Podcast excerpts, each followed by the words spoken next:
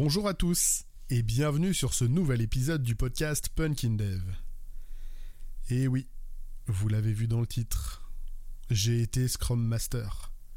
Ça pourrait presque sonner comme une confession. Pardonnez-moi pour mes péchés. Qu'as-tu fait, mon enfant? J'ai animé des rétros, mon Seigneur.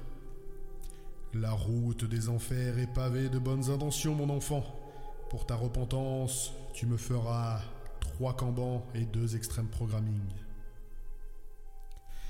Bon, plus sérieusement, comment j'en suis arrivé là? Il y a assez longtemps, sur le podcast, je vous avais parlé de ma rencontre avec l'agilité et avec Scrum. Et ça n'avait pas été super joyeux. Pas l'épisode, hein, la rencontre. Mon premier projet se résumait à des besoins fonctionnels juste en post-it et à des délits de 45 minutes. À 12 devs. Une cata. Mais un jour, je me suis retrouvé sur un nouveau projet où le coach agile avait formé toute l'équipe à Scrum et il avait fait en sorte que bah, l'équipe soit autonome dans son organisation. Alors moi, d'un naturel un peu trop lesque, je voulais à tout prix dire tout le mal que je pouvais de ce garçon, mais bah, force est de constater que son approche aujourd'hui me semble vraiment la bonne.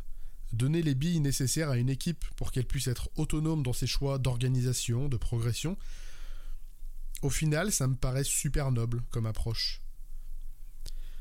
Je me suis donc retrouvé dans cette équipe, a priori plutôt bien formée, où les différents rôles inhérents à Scrum étaient tenus par bah, différents membres de l'équipe, et en rotation d'un sprint à l'autre, pour essayer de pas épuiser trop tout le monde. On m'a laissé un ou deux sprints pour me mettre à l'aise, et on m'a demandé si je voulais prendre un rôle. Animation de la rétro, du daily, du planning, des reviews.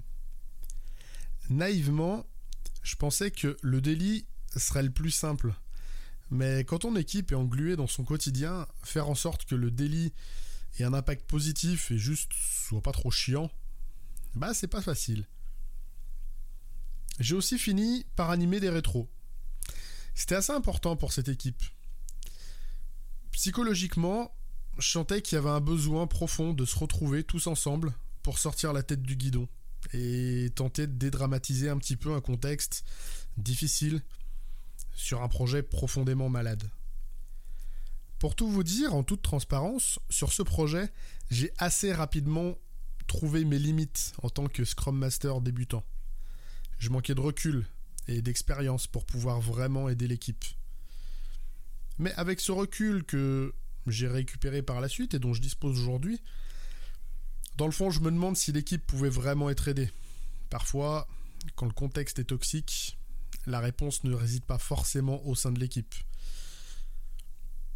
Par contre, j'ai appris deux trois choses vraiment intéressantes. Qu'une équipe soit maître de sa gestion me paraît une excellente chose. Par contre, ça peut avoir ses limites quand l'équipe a tendance à s'engluer dans des habitudes, qu'elles soient bonnes ou mauvaises. J'ai aussi découvert ce que pouvait vraiment être Scrum toutes les implémentations que j'avais croisées étaient tronquées ou de bien mauvaise facture. Je troll assez souvent Scrum pour le mettre en opposition à l'agilité, plutôt que comme une méthode agile.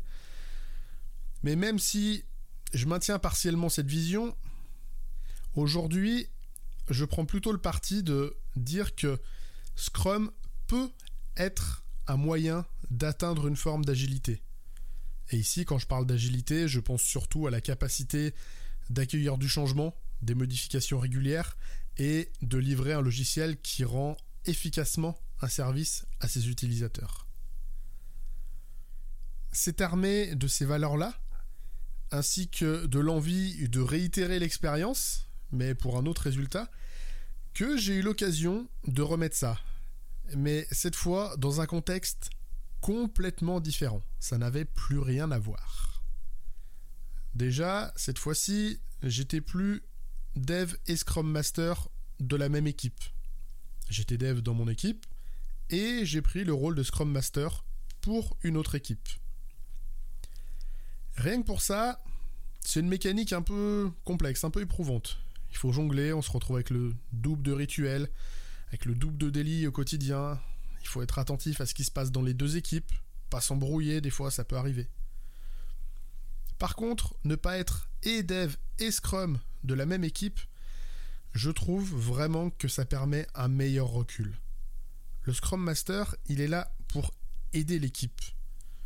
Et quand on fait partie de l'équipe en tant que dev et en tant que Scrum, je trouve vraiment qu'il est beaucoup plus difficile de prendre de la hauteur sur les problématiques quotidiennes.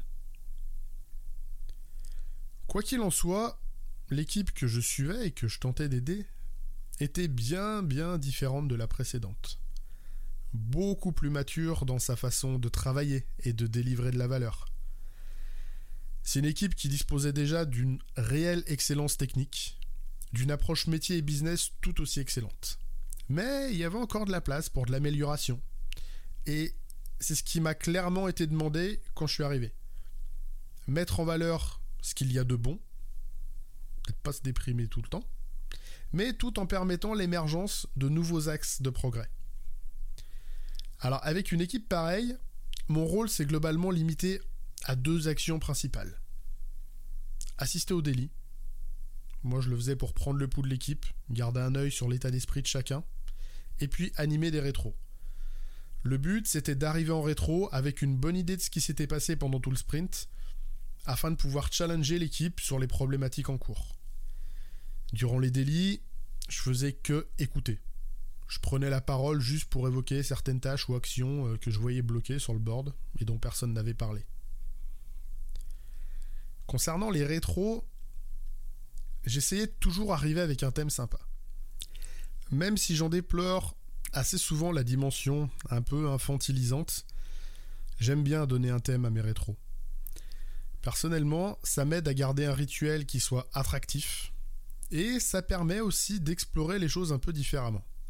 Si je peux me permettre de citer deux trois exemples, j'avais fait une rétro sur le thème du cirque et avec les métaphores de l'équilibre, de la prise de risque, de la sûreté. Tout ça, ça m'a permis d'aborder ces mêmes notions de contrôle de gestion du risque, mais qui étaient apparues dans certains délits. J'ai aussi fait une rétro plus Pâques, printemps. Après une petite chasse aux œufs dans la salle de réunion. Faut bien soudoyer son équipe hein, pour avoir l'air sympa. Mais on a pu réfléchir aux idées à semer pour avoir une approche moyen-long terme, quitte à avoir une récolte des effets qui soit plus tardive que l'échéance de un ou deux sprints qui viennent. Enfin, vous voyez l'idée quoi. Alors, j'ai l'air de dire que mes rétros étaient super classe et qu'elles ont été super utiles à l'équipe, que j'avais toujours des thèmes qui étaient super bien et tout ça. Alors, il faudrait clairement demander aux équipes hein, pour en être sûr. Mais je me doute bien que toutes mes rétros elles étaient forcément inégales à un moment. Certaines n'amenaient quasiment pas de débat, pas d'action mesurable, là où d'autres croulaient sous tellement de propositions qu'on pouvait même pas les envisager sous 1, 2, 3, 4 sprints. Quoi qu'il en soit, j'ai quand même énormément apprécié ces expériences. Elles m'ont permis de me confronter à de nouvelles problématiques, à tenter de me mettre à la place des Scrum Masters et des coachs avec lesquels je suis pas toujours sympa.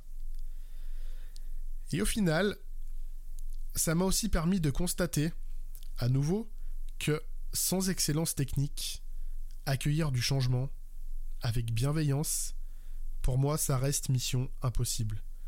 On peut essayer tous les process du monde. Quand le code est pas maintenable, on va user les devs, on va user les testeurs parce qu'il y aura de plus en plus de bugs. Et au final, on va user le client qui verra que chacune de ces versions est plus pauvre en nouveautés que la précédente.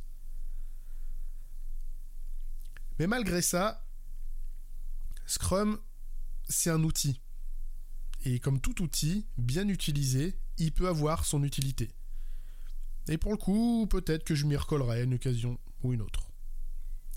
Même si aujourd'hui, j'avoue avoir une nette préférence pour une approche globale en Kanban. Mais cette préférence-là fera l'objet d'un futur épisode. Il me reste donc à vous souhaiter une excellente semaine, à mardi prochain, et d'ici là, geekez bien, codez bien.